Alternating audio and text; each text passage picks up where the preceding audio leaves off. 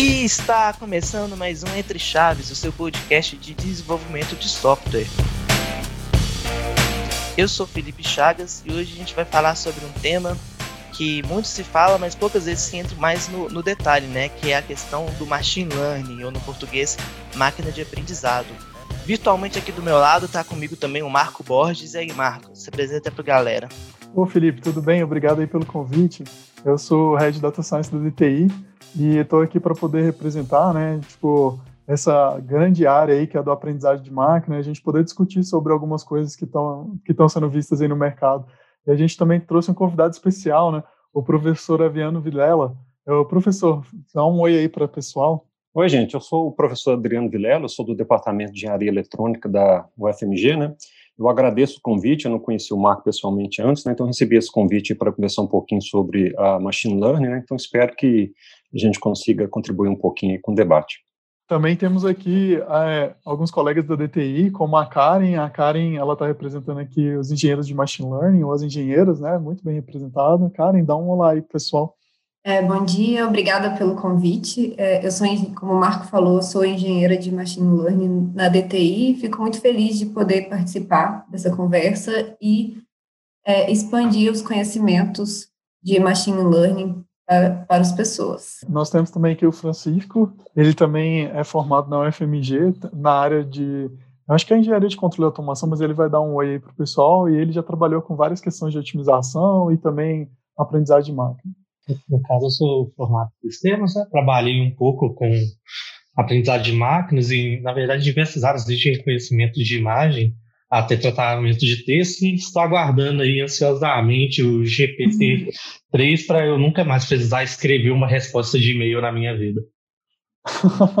Essa é boa. E por último, a gente tem o Gabriel. Gabriel Becker, ele se apresenta aí, Gabriel. Bom, pessoal, sou aluno do Adriano, trabalho na equipe com o Marco aqui e estou com receio desse desse GPT-3 roubar a minha vaga de programador aqui, ó. Isso aí, gente. Obrigado a todo mundo aí pelo convite, né? E acho que a gente deve, como de praxe aqui no Entre Chaves, começar da, dos conceitos. Ainda mais no termo, né, machine learning, que ele é muito usado até comercialmente. As pessoas querem colocar inteligência artificial aí nas aplicações, porque, pô, meu sistema é inteligente, ele não vai ser um. Não quero um sistema burro, quero um sistema inteligente. Mas, na prática, assim, né, a, os casos de usos e onde que deve ser aplicado são bem específicos, então é importante entender o que está por trás, inclusive tipo, porque a inteligência artificial, né, o machine learning é uma das práticas. Então, vamos começar do início. Quem aqui quer definir para a gente o que, que é um machine learning? Oh, posso puxar essa definição aí então. É, primeiro, né, machine learning do inglês é a aprendizagem de máquina e é uma nova vertente, eu, eu diria, da computação, né, mas é uma união de várias é, disciplinas que busca é, uma forma de programar um computador que não é explícita, né, que não é direta, ou seja, a gente vai programar o computador para ele aprender e não a programar ele para resolver uma solução específica. E depois que você programou ele para aprender, o, o, computador em si, sozinho, vai conseguir encontrar uma determinada solução que converge para aquela solução que a gente está esperando. Às vezes a gente consegue entender, né, que solução que é essa que ele está fazendo, às vezes não, às vezes fica tipo um pouco caixa preta, né? E aí, e, e eu acho que esse termo ele está meio que é, mais em vigor do que o termo inteligência artificial, né? Porque inteligência é algo muito é, muito indefinido, assim, amplo, assim, né? Muito amplo. O que é, é inteligência? É, defina a inteligência, não tem como. Então, Aí o pessoal pegou e começou a usar mais esse termo aprendizagem de máquina, porque a gente consegue provar que uma máquina está aprendendo, né? Ela está resolvendo uma tarefa, né? É, só para complementar o que o Marco disse, e aprender sozinho, mas na verdade a gente usa dados, né? Um ponto importante do aprendizado de máquina são os dados que a, o nosso algoritmo vai aprender, na verdade, através deles. Bom, é, eu acho isso interessante porque a, tem algumas instâncias mais recentes aí onde isso está aprendendo a, a, partir de regras, né? Nesse caso do Alpha Zero, ele uh, só passaram as regras para ele e, e, ele isso me preocupa um pouco. Ele joga com a versão, sei lá, começa com a versão 0.1, aí vai para uma 0.2 que aprende da 0.1 e vai bater nele mesmo, vai fazer uma coisa iterativa que é meio uh, é interessante, mas ao mesmo tempo eu acho um pouco preocupante também. Esse ponto é interessante, né, professor Adriano, porque é o seguinte, é, existem várias abordagens, né, supervisionada, não supervisionada, e a que eu mais gosto, que é, eu acho que a cereja do bolo, que ela chama de reinforcement learning, né, aprendizado por reforço. Exatamente. E esse exemplo que você comentou é exatamente aprendizado por reforço, né, onde é, você é, entrega um goal, né, um objetivo para o seu algoritmo, e seu algoritmo vai aprendendo a resolver aquele objetivo, né. É. Aí tem um grande problema com isso. Não sei se você né, talvez gostaria de falar mais mais para o final, mas a, no que a gente dá o objetivo para ele, o grande problema que eu vejo é que muitas vezes, porque na verdade a gente quer que ele aprenda alguma coisa, né? Mas o jeito que a gente faz é passando um objetivo, né? Mas aquele objetivo na verdade expressa o que a gente quer que o algoritmo aprenda ou que uh, é o que a gente consegue expressar para ele, entendeu? Então, por exemplo, tem um exemplo que você, você quer treinar um, um algoritmo para jogar um jogo, não sei, né? Então, assim, a, o objetivo que você passa para ele é obter o maior score possível, né? Mas você não consegue falar explicitamente, não, eu quero, eu quero que ele aprenda de forma, sei lá, ética, não. Eu quero que ele tenha o maior score possível, né? Então, talvez ele consiga isso através de uma trapaça, não sei, uh, ou, ou, ou, mesmo uh, mudando o mecanismo de que, que, que calcula os pontos, né? Então, é, é, muitas vezes a gente não consegue expressar exatamente o que, que a gente quer que ele aprenda, né? A gente só passa um gol, mas pode ter coisa escondida aí por trás, né? Muito interessante, eu acho.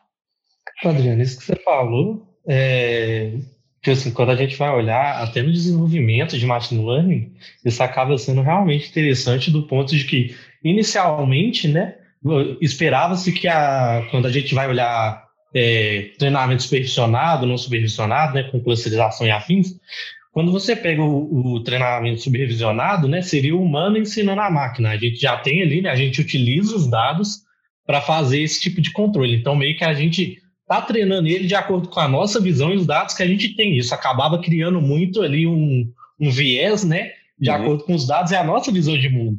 Uhum. E quando a gente vai olhar no desenvolvimento de machine learning, e a gente tem hoje, até quando você vai fazer deepfakes e outras coisas, né? A gente descobriu que uma das formas que a gente tem de treinar uma inteligência artificial é usando outra.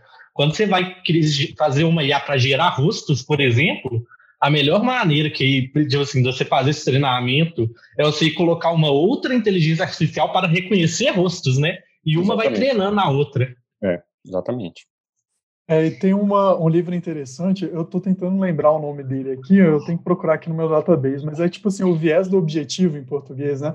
Onde uhum. um dos pesquisadores lá que fundou a AI, ele, ele mostra que assim, ó, às vezes o objetivo que a gente coloca, ele é um objetivo que ele precisa passar por objetivos intermediários para que ele possa ser conquistado, né? Por exemplo, você uhum. pede um robô para que ele possa caminhar. Mas o caminhar, ele depende de você tanto balançar sua perna, quanto você, tipo, mudar o centro de gravidade de uma perna para outra. E talvez uhum. se a gente treinasse, né, esse, fizesse objetivos intermediários, o nosso robô, ele ia, o, o nosso algoritmo, né, ele ia convergir mais rapidamente para o resultado, né? E aí uma uhum. das propostas que ele coloca é, inclusive, tipo assim, não buscar é melhorar um objetivo, mas buscar uma novidade que faz melhorar aquele objetivo. Então ele vai, é como se ele fizesse exatamente uma seleção natural de, de é, de, de, de, mutações, né? E ele vai testando uhum. vários algoritmos que, quando o algoritmo ele demonstra é uma novidade, ele dá, ele favorece essa novidade é, permanecer um pouco lá na, na, na tipo na, na, no aprendizado, para que talvez essa essa novidade possa fazer convergir, entendeu, a solução. Uhum. Mas assim, tudo isso fica parecendo muito mágica para quem nunca teve contato, né, com, com essa tecnologia. Qual que é o princípio do funcionamento de um machine learning, assim, para alguém que realmente não, não entende o que está por trás do mecanismo? Não, eu, assim, eu acho que uh, o, o, ponto principal é isso que o Marco falou no começo. Tipo assim, você quer, uh, você quer um, um, um, computador, sei lá, um, né, um agente para executar uma série de instruções para resolver um problema. Se você sabe uh, colocar aquilo sequencialmente, as instruções que tem que ser seguidas passo a passo para resolver o problema, você programa o computador e ele faz aquilo. O problema é quando você não sabe todos os passos necessários. Então você tem que arranjar algum tipo de algoritmo que você. Vamos falar do caso uh, de aprendizado supervisionado, que eu acho que é mais simples de entender. Uh, que você dá para ele uma série de entradas e saídas e fala, na hora que te der essa entrada, você, essa saída. Ele, de alguma forma, ele tem que, ah, falar, ele tem que ajustar seus parâmetros, né, vamos falar assim, ou seja, aprender esses parâmetros para uh, conseguir reproduzir aquilo, né, qual que é seria um, um, sei lá, um mapeamento entre entradas e saídas. Esse é o caso mais simples, né, uh, então, assim, eu acho que o jeito mais fácil de entender é isso. Quando a gente não, não tem a solução fechada, né, é um, a gente consegue que ele, a partir de dados, né, e nem sempre é dados mais, mas ele consiga resolver aquele problema, né. Assim, ele, ele tem que aprender porque a gente não consegue é, passar para ele a solução explícita, né, com uma sequência de passos, que é o que acontece no caso de um, algoritmo tradicional, eu acho. Né? Eu acho que a gente poderia até abordar é, esse, essa sua resposta aí, sabe, Felipe, é, através do, do, do, histórico. Olha só, o, o a primeiro, primeiro momento marcante assim para o aprendizado de máquina, né, que a gente teve, foi a o jogo lá, né, a batalha de xadrez entre o Kasparov e o Deep Blue, né? O Deep Blue, quando ele estava resolvendo aqui, a, as simulações lá do, do, xadrez em 1997, mais ou menos, que ele conseguiu ganhar do Kasparov, é, ele estava utilizando regras do jogo. Você é, é, como se a gente tivesse implementado, né? Quais são as regras do xadrez? Ele explorava quais eram todas as regras e ia buscando é, aquelas que favoreciam o melhor resultado para ele, né? Então, você, a, a, para que você pudesse resolver esse problema, né, que é um problema bem explícito, você precisava apenas de um computador mais forte, né, para poder é, processar cada vez maior quantidade de jogos e para que ele pudesse encontrar tipo aquele caminho dos jogos que é ou as jogadas, né, a sequência de jogadas que ia levar o, Deep Blue para para vencer, né? E o que o Kasparov fez, acho que nos primeiros jogos, foi fazer algumas jogadas que eram contra-intuitivas, que de certa forma é, fizeram com que a máquina fizesse mais erros e ele ganhou as primeiras partidas. Mas logo depois, quando o, o número né, de, vamos dizer assim, de, de estados que, a, que o Deep Blue conseguiu processar era muito grande, e aí que ele conseguiu ver que o Kasparov, ele na verdade também estava gerando alguns erros nessa tentativa de enganar a máquina, aí o computador conseguiu explorar isso e ele ganhou, né?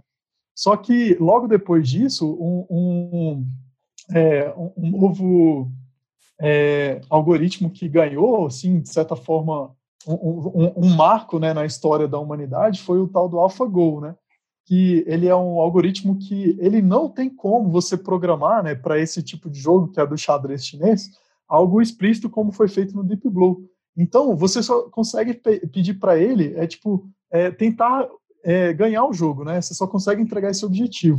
E ele foi aprendendo, né, é, olhando alguns jogos históricos, e depois ele foi aprendendo jogando consigo mesmo, até que chegou um ponto que foi agora, acho que foi em 2017, que o AlphaGo ele pegou e conseguiu ganhar do melhor jogador né, do mundo de, de xadrez chinês. E aí, depois disso, eu acho que a coisa veio se dobrando mais. Né? Então, dá, dá para ver, a distância que tem o Deep, o Deep Blue do AlphaGo, ela é enorme, né, gente? Assim, é interessante, Marco, olhar essa questão que você falou do xadrez e, e até do gol mesmo, né? Porque, por exemplo, é, eu costumava ouvir muito isso na UFMG, né? Que o povo brincava que machine learning é sempre a segunda melhor forma de você resolver qualquer coisa. A primeira seria você ter tudo mapeado. O problema é que num jogo como xadrez, que você vai ter ali em média de 35 possibilidades por, por rodada, essa árvore de decisão ela se torna inviável. E no gol, que é mais de 200 jogadas, né? E, o povo achou que estaria muito distante. O problema, o que eles não imaginaram é, é, é, seria exatamente essa escalabilidade de aprendizado, né? Isso mesmo, né? E por falar nisso, né, a gente tem outros algoritmos, né? Acho que alguém poderia comentar aí, tem o, o OpenAI5, que ele está ganhando aí as partidas do, é, se não me engano, do Dota, né, que é aquele jogo famosão online que dá milhões em prêmios todos os anos. A gente tem o Alpha Star, que está ganhando também a, a, o StarCraft, né? E, e tem vários outros né, nessa mesma linha que está tipo, evoluindo o que aconteceu lá no AlphaGo, né? Eu não sei se vocês lembram disso, mas em 2011 teve aquele Watson, né, da IBM, que ganhou aquele Jeopardy, uh, Jeopardy aquele jogo de pergunta e resposta, né? É mais antigo um pouquinho, né? mas foi um passo importante também, eu lembro. Ganhou um prêmio de um milhão de dólares. Né?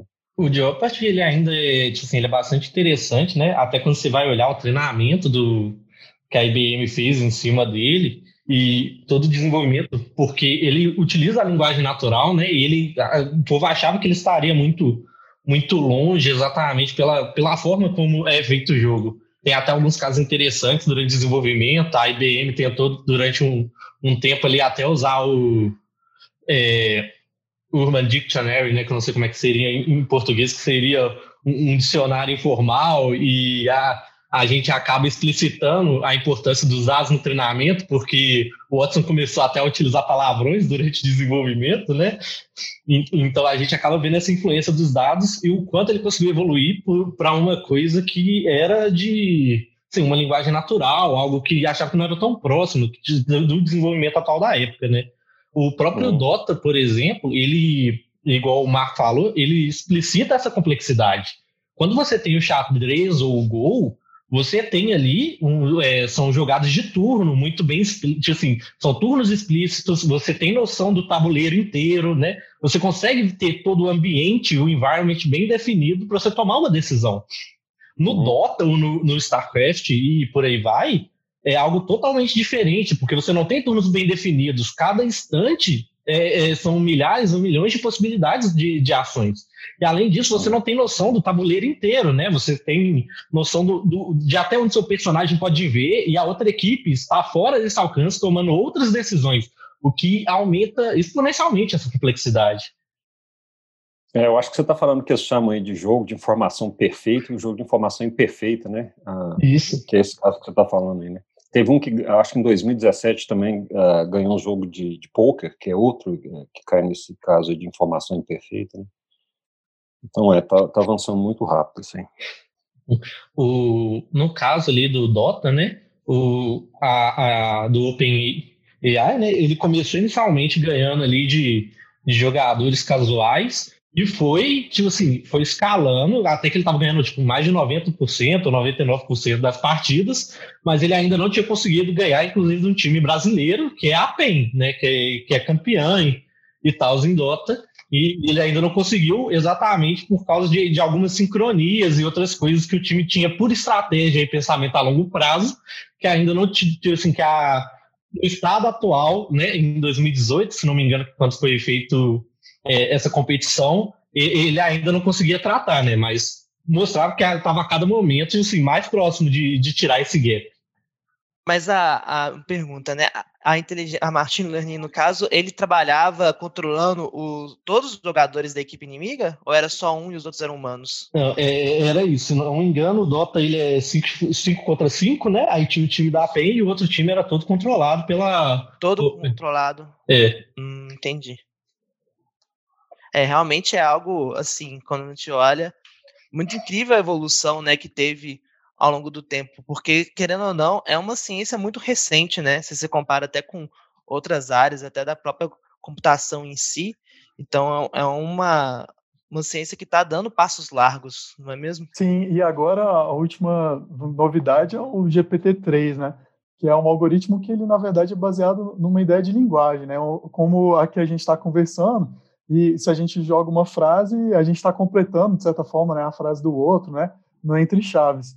É, e, e, nisso fazendo um todo, né? Esse algoritmo ele procura fazer algo bem parecido, só que ele recebeu um banco de dados enorme para poder fazer isso. Né?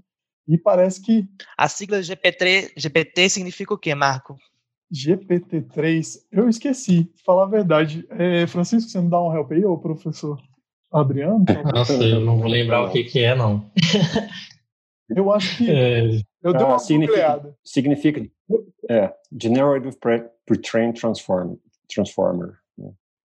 É um transformador generativo é, pré-treinado, alguma coisa assim. Versão 3. Né? Pré-treinado. Né?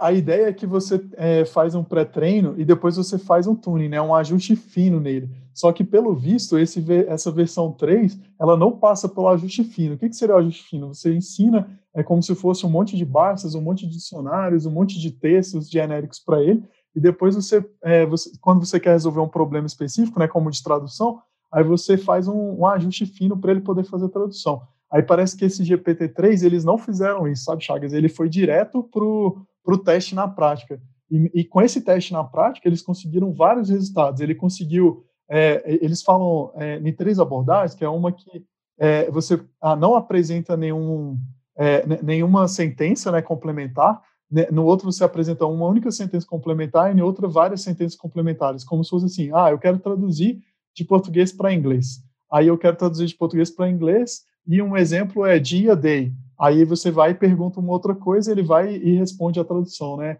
E por, aí, e por aí vai, né? E tem alguém que pode comentar aí alguns resultados interessantes que viu? Talvez Karen, Gabriel? Eu vi, eu experimentei um interessante, depois eu posso até mandar o link. É, o, tem, eles pegaram um algoritmo e fizeram uma interfacezinha para ele inventar uma história. Então, você coloca um nome e fala algumas coisas a respeito de um personagem, e ele vai sugerindo continuações, assim. Aí ele faz umas perguntas, você responde, ele vai continuando, como se fosse um mestre de uma mesa de RPG, sabe? É, esse eu achei bem interessante. Mas, assim, tem várias aplicações. O Pio mandou também um, um vídeo mostrando que eles conseguiram fazer até é, completar imagens. É, você pega uma imagem pela metade, por exemplo, o topo da cara de um gatinho. Aí ele vai lá e completa a imagem com o restante. Bem curioso. E ele consegue completar várias vezes. Então tem uma vez que ele colocou o gato em cima do da água e aparece o reflexo, inclusive, dele, assim, bem interessante.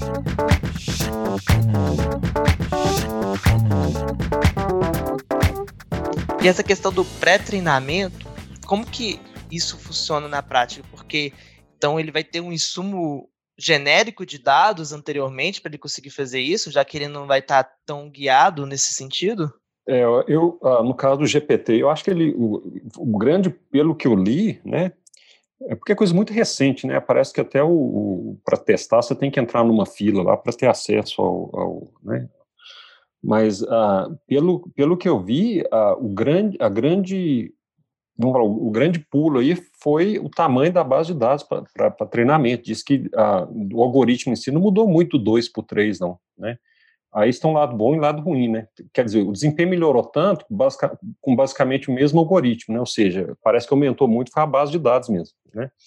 Ah, então, o lado, o lado o bom, ruim, depende de como é que você olha isso, é que se melhorou tanto só mexendo na base de dados, imagina se usar uh, algoritmos mais uh, melhores, né? Porque parece que o algoritmo que estão usando é de 2018, né? Que é quase uma eternidade aí nesse, dado a velocidade que essas coisas uh, evoluem, né?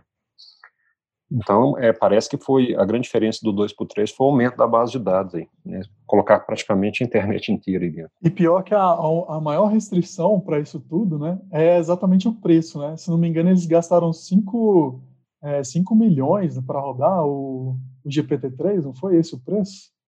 É, acho que foi, eu vou até dar uma, uma, pesquisada aqui, mas aí o que acontece é que, assim, é, eles estavam pretendendo aumentar mais ainda a base de dados, né, e fazer outras coisas, e eles acreditam que isso cada vez vai ficar mais facilitado com, a, com o desempenho de novos computadores, né, com o, a melhora do hardware em si, né, então eles acreditam que, por exemplo, em, 2000, é, é, é, em 2030, mais ou menos, a gente vai ter é, como simular várias e várias vezes o que a gente está simulando hoje em dia, só que no, no mesmo preço que a gente está simulando hoje, essa, essa base. Então, acho que a maior restrição é o mesmo custo. Essa questão dos dados utilizados, né, ela acaba chamando um, um, pouco de atenção, porque a gente já teve casos, né, onde a, a, base de dados causou problemas, né, a Microsoft, inclusive, já, já soltou na internet é, aplicações para aprender, o Fortran resolveu bombardear e, e, fez a primeira inteligência artificial racista, né, tiveram que tirar ela do ar em menos de 24 horas. E... Nossa, que surpresa o Fortran tá ligado com racismo, quem diria? Pois é, né? E, mas isso é interessante você ver que toda a informação que você passa, né, quando você vai consumir inteligência artificial, ela é um recorte. Né? Você está recortando uma quantidade de dados do mundo real, você não pode dar toda a informação para essa aplicação, então você faz um recorte. E a ideia é que você tenha o maior recorte possível que seja próximo do, do retrato original. Né? Ele tem que representar muito bem o seu meio para fazer isso. Então vai dar sempre naquele trade-off, de, assim, na, naquele custo-benefício quanto mais informação, melhor, mas eu tenho que tratar essas informações para elas estarem representando o, o meu mundo, né? O meu, o meu ambiente. E quando você trata de linguagem natural, que tem, tem algumas nuances, como, por exemplo, a ironia, que é uma coisa que é tão difícil, né? Que, por exemplo, quando você vai usar alguma rede social como o Twitter, às vezes nem as pessoas conseguem entender a ironia, você quer que a, que a inteligência artificial entenda isso, né? E uma coisa a, a, até um pouco engraçada é que o povo está usando a, a GPT-3, né, para publicar coisas no Twitter como se fosse uma pessoa para teste, né? E nisso ela está poluindo os dados que vão ser usados para treinamentos futuros, né? Então, assim, a gente está publicando coisas com a GPT-3 que vão ser usadas como se fossem reais para o futuro. É, eu acho que tem um problema sério nisso aí, que é, é um certo feedback, né? Tipo assim, ela gerou coisa que no final das contas vai voltar ou nela mesma ou em outro, né? Então, assim, é, esse feedback pode tornar o sistema instável, vamos falar assim, né? Não sei. Pois é. Né? É, uma, é, uma, é uma forma de feedback, né? Aquela a pergunta do Chaves talvez não ficou bem respondida, Chaves, mas é o seguinte, é como se a rede ela fosse lendo um texto, né? Ela fosse lendo um livro. E aí, tipo, a entrada do livro é a primeira página é. e a saída é a segunda página. Aí depois a entrada do livro é a primeira, segunda página e a saída é a terceira página. Só que ele vai fazendo isso de palavra por palavra, de parágrafo por parágrafo, entendeu? Então, é bem genérico mesmo. Aqui eu busquei na internet uma comparação para a gente tipo, ter aqui é, um feedback. É, um, um, cérebro nosso, né, ele tem mais ou menos 86 bilhões de neurônios e cada um faz em torno de 400, 4 mil sinapses, dependendo é, da região. Então, a gente tem mais ou menos 100 trilhões de sinapses, né? Eu acho que mulheres têm mais sinapses do que homens, mas é sinapse que eu acho que gera é, a inteligência, na, na minha opinião, e é, a gente pode chegar a ter, dependendo da estimativa, aí, até mais ou menos 100 mil, tri, 100 mil trilhões de sinapses. O GPT-3, ele, a comparação seria em parâmetros. Ele tem 175 bilhões de parâmetros, né? E ele estava sendo computado a 3.14 na 23 flops. E uhum. custou esses 5 milhões, né, que eu comentei. É, se fosse para a gente simular hoje o cérebro humano, apenas considerando 300 trilhões de parâmetros, a gente ia gastar 2,3 bilhões de dólares para poder simular. Né? E, e aí o custo que é estimado é, em 2024 seria de 325 milhões, em 2028 de 40 milhões e 2032 de 5 milhões. Ou seja, é aquilo que eu comentei, né? É só uma questão mesmo de tempo para a gente cada vez mais ir aumentando o que seria a versão aí do GPT-4, para ela, é, usando um algoritmo antigo, né, baseado no que é uma rede neural conseguir chegar na quantidade de parâmetros, vamos dizer assim, análoga à quantidade de sinapses mínima que a gente tem, né? Sim. Vocês já começaram a falar aí, né, de prospecções para o futuro, perspectivas. Para onde vocês acreditam, né, aqui agora trabalhando com especulação, que a tecnologia está caminhando, tanto em termos de aplicação quanto em termos do funcionamento dela em si? Eu queria voltar num ponto para complementar o que o Marco tinha falado também, que essas redes utilizam Transformer, que não é uma coisa nova relativamente, foi proposto, se não me engano, em 2017.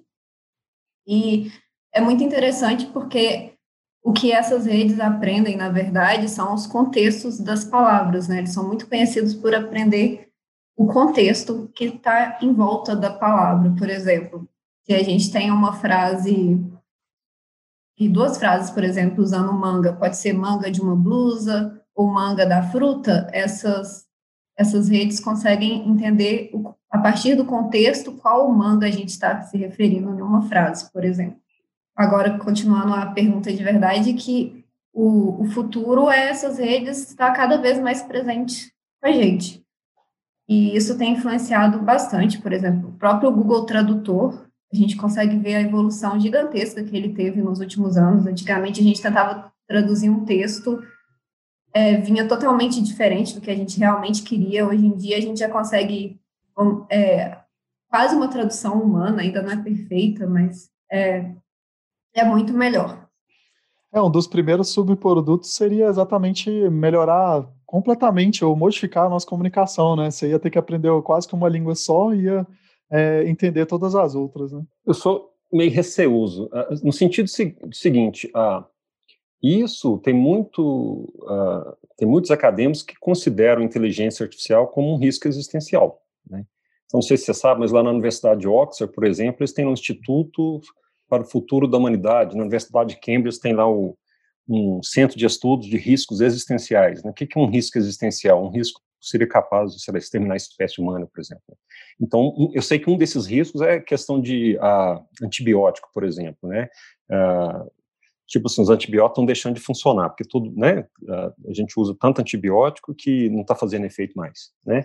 Mas outro risco que eles consideram é inteligência artificial, né? Então, assim, mas não no sentido dela, né, dela, vamos falar, será que vai ser uma máquina que vai tomar consciência, que vai se voltar contra humanos, mas pode ser que sejam coisas que caiam na, na mão de um, que a gente chama de bad actors, né, sei lá, cai num, num estado pare aí, que eles vão usar isso, ah, sei lá, para tentar mudar o resultado, inventar, a fake news já está aí para todo lado, né, então, usar isso para mudar o resultado de uma eleição, igual uh, teve suspeita de ter acontecido aí em 2016 nos Estados Unidos.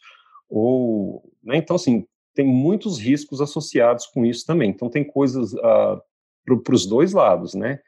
A, a, pergunta que eu acho que, que, a gente tem que se fazer, né, e eu acho que isso vai continuar evoluindo independente uh, da resposta, né? Mas a pergunta que eu acho que a gente uh, tem que se fazer é se a gente realmente quer máquinas com inteligência humana, se é que isso é possível de ser atingido, né? Máquinas com, com, com, com, inteligência, eu falo inteligência geral, né, né, compatível com a humana, né, porque hoje a gente tem muito que a gente chama de inteligência, a gente chama de narrow AI, né, inteligência, como é que a gente estreita, é muito bom numa coisa, né, numa tarefa, outra é muito bom noutra tarefa, né, é machine vision, mas a gente quer uma coisa que seja mais geral, uh, né, então, sim, é uma pergunta que está colocada aí, né, tem muita gente que acha que uh, a gente deveria pensar mais nisso do ponto de vista ético, né, do ponto de vista de segurança, né, mas o fato, a minha opinião particular é que independente disso, eu acho que as coisas vão continuar evoluindo e a gente só vai descobrir lá na frente, né. Para trazer um, ah, eu acho que o progresso para você por, é. pra, na conversa, professor Adriano, eu, eu, eu, eu, às vezes acompanho esse risco de catástrofe global, né, global e tipo eles dizem que a probabilidade geral é de 19% da gente ter um, uma catástrofe. Dessas, 5% seria por uma é, arma nanotecnológica, 5% seria de uma superinteligência de AI, e 4% seria de guerras, e para a gente ter uma ideia, né, com o que a gente está vivendo hoje, apenas 2% seria por uma, por uma pandemia, e, e olha só, uma pandemia é, que seria feita por engenharia genética, não é uma pandemia natural, não, a pandemia natural é de 0,05% de chance de acontecer. Né? É, então, assim, é, tem muita coisa que pode acontecer. Eu acho que a gente só vai descobrir quando acontecer mesmo, por, porque é só um, é, é, opinião mesmo, é um chute, né? A gente não sabe o que, vai acontecer. E eu acho que isso não vai parar também, não, né? Vai continuar. E... É, eu acho que no futuro, assim, a, a, essas, essas redes de aprendizado genérica, elas vão surgir, né? Eu acho que em, em curto prazo aí, a gente falando assim, 5, 10 anos, várias atividades que a gente faz que são atividades mais especialistas, elas vão poder ser substituídas, né? Uhum. É, como secretariado, é, como algumas outras coisas de agenda, mas sim, co coisas específicas, né? Algumas partes, talvez, da medicina que vão ter é, mais auxílio, algumas partes da, da, desenvolvimento que vão ter mais auxílio, igual o Gabriel estava comentando aí, medo de, de é, perder o, o área de desenvolvimento, mas coisas muito criativas vão ser mais complicadas. Aí, no caso né, da gente atingir essa superinteligência, eu acho que a abordagem do Elon Musk é uma abordagem muito interessante, onde ele ele está buscando a gente ter uma interface né, cerebral mesmo com essa inteligência, para que, na verdade, essa inteligência também surja é, vinculada com a gente, sabe? Então, é, é, a gente seria uma nova espécie com essa nova inteligência aí, que também está é, vinculada com essa, eu vou falar, não, não chamar de nova espécie, mas essa essa, esse novo ser consciente que seria a inteligência artificial, e aí, por estar tá sendo uma coisa só, talvez esse ser é, artificial não, é, não excluiria, né, não, não, não deixaria a gente de lado. Né? É. Mas aí um ponto importante é aquilo que eu falei, eu acho que a, mesmo se isso acontecesse, surgisse uma superinteligência e, e e ela se voltasse contra nós, por exemplo, ela não se voltaria porque ela é má, né? Foi porque, se você pensar em última instância, a inteligência que foi criada por uma inteligência anterior, que seria a nossa. Então, nós ensinamos alguma coisa errada, não sei, né? Então, esse ano é muito doido se você começa a pensar nisso, né? Ou a gente foi genérico demais na pergunta que a gente fez, na, nas regras que a gente impôs para... É, porque o problema acho que é esse, né? O problema principal acho que é isso. Ele sempre vai fazer o que a gente fala para fazer, ou vai aprender o que a gente falou para aprender, não é é aquele problema do objetivo. A gente, a gente expressou mal às vezes, né? A gente deu um objetivo achando que com isso ele aprendeu uma coisa, mas aprendeu outra. O importante é atingir o objetivo, né? Então, assim, em última instância, a culpa teria sido nossa, vamos falar assim. Né? Igual você falou, Adriano, assim, nenhuma tecnologia ela é, é boa ou má, né? Tipo assim, depende da forma que usa. E eu acho que é meio inevitável que a gente está desenvolvendo a inteligência artificial para ser mais próxima da humana, né? Porque desde, a, desde o aprendizado de máquinas, a gente lá no início buscou fazer com que a máquina aprendesse como a gente aprende, né? Seja igual você vai ensinar uma criança apontando o que é ou não é alguma coisa, né? No supervisionado, por aí vai até desenvolver para as redes convolucionais que a gente tem hoje. Então, meio que esse desenvolvimento ele vai acontecer, tipo assim, normalmente já era um padrão mesmo. O grande problema, né, é que você aprende com base em alguma coisa. E muito do conhecimento que está sendo feito, está tá sendo passado para essas tecnologias, vem das informações que a gente tem ou que a gente produziu, né? Tipo assim, eles utilizam informações produzidas pela gente, seja em redes sociais ou em outros lugares, ou até de acontecimentos. E isso tem um viés. Então, meio que ele está aprendendo de forma enviesada. Nos Estados Unidos, por exemplo, eles estavam utilizando, não sei se ainda estão, né, é, aprendizado de máquina para definir onde, tipo assim, atuações policiais, e isso é um grande problema, porque isso está tipo assim, é, é, ele tem o racismo, que é uma questão muito forte né, nos Estados Unidos. Se você olhar os acontecimentos recentes, então, acho que ninguém. Tipo no mundo todo, né? É, vai discutir isso. É porque lá, nesse caso, que eles usam a inteligência artificial, ela meio que está. Ela, assim, ela meio que está propagando. Ela pegou esse viés dos dados, né? De, de presos, de bairros de atuação e por aí vai, e ela está quase que incentivando a, a, a polícia a atuar para perpetuar esse viés. Né? Então, isso é muito problemático. É como se fosse um feedback positivo, né? no sentido de que vai piorando as coisas. Né? Isso é verdade. Por exemplo, se você tivesse um algoritmo para aprender o será, olha para você que coisa interessante, tentar se prever, quem vai cometer um crime, né? Seria totalmente e usasse uh, todo uh, o histórico de condenações, de processos que existem nos Estados Unidos, seria uma coisa que seria, uh, teria um viés racista, assim, porque o sistema tem um viés racista, né? Então, uh, isso é interessante. Eu lembro daquele filme Minority uh, uh, Report, não sei como é que chamaram ele em, em, em português, mas era exatamente isso, lembra? Tinha uns precogs, né? O, o cara estava em casa de manhã cedo e chegava e prendia o cara. Mas como assim eu estou sendo preso? Não, porque você vai cometer um crime, o sistema predisse, né? Previu que você vai cometer um crime daqui duas horas, assim. Aí prendia o cara antes do cara cometer o crime, né? Olha o... É, é, chegava um pouco antes, né? Mas como Eles assim, chegavam né? um pouco antes mesmo. É, ele, em português, chama A Nova Lei. É, é essa temática ela é muito louca, né? Ela aparece no Minority Report, aparece no, no Psychopath também, que é essa questão de antes da pessoa cometer um crime, você já está envolvendo baseado num julgamento de consciência, né? Exatamente. Ô, gente, a gente, eu acho que se deixar aqui, a gente vai para é, o resto do dia. Manhã adentro, né? Mas nosso tempo está estourando aqui. Eu queria aí agradecer a presença de todo mundo. Eu acho que com certeza que é uma tecnologia que a gente ainda vai ter muito contato cada vez mais aí presente nas nossas vidas, né? Hoje em dia já é comum as pessoas estarem ali com assistentes, né, como Siri, Alexa, que são só uma pontinha do iceberg de todo esse mundo. E então é isso, agradeço a presença de todo mundo. É, eu agradeço nossos ouvintes aí e até terça que vem. Um abração. Até mais. Até mais, gente. Até mais. Obrigado pelo convite. Até mais.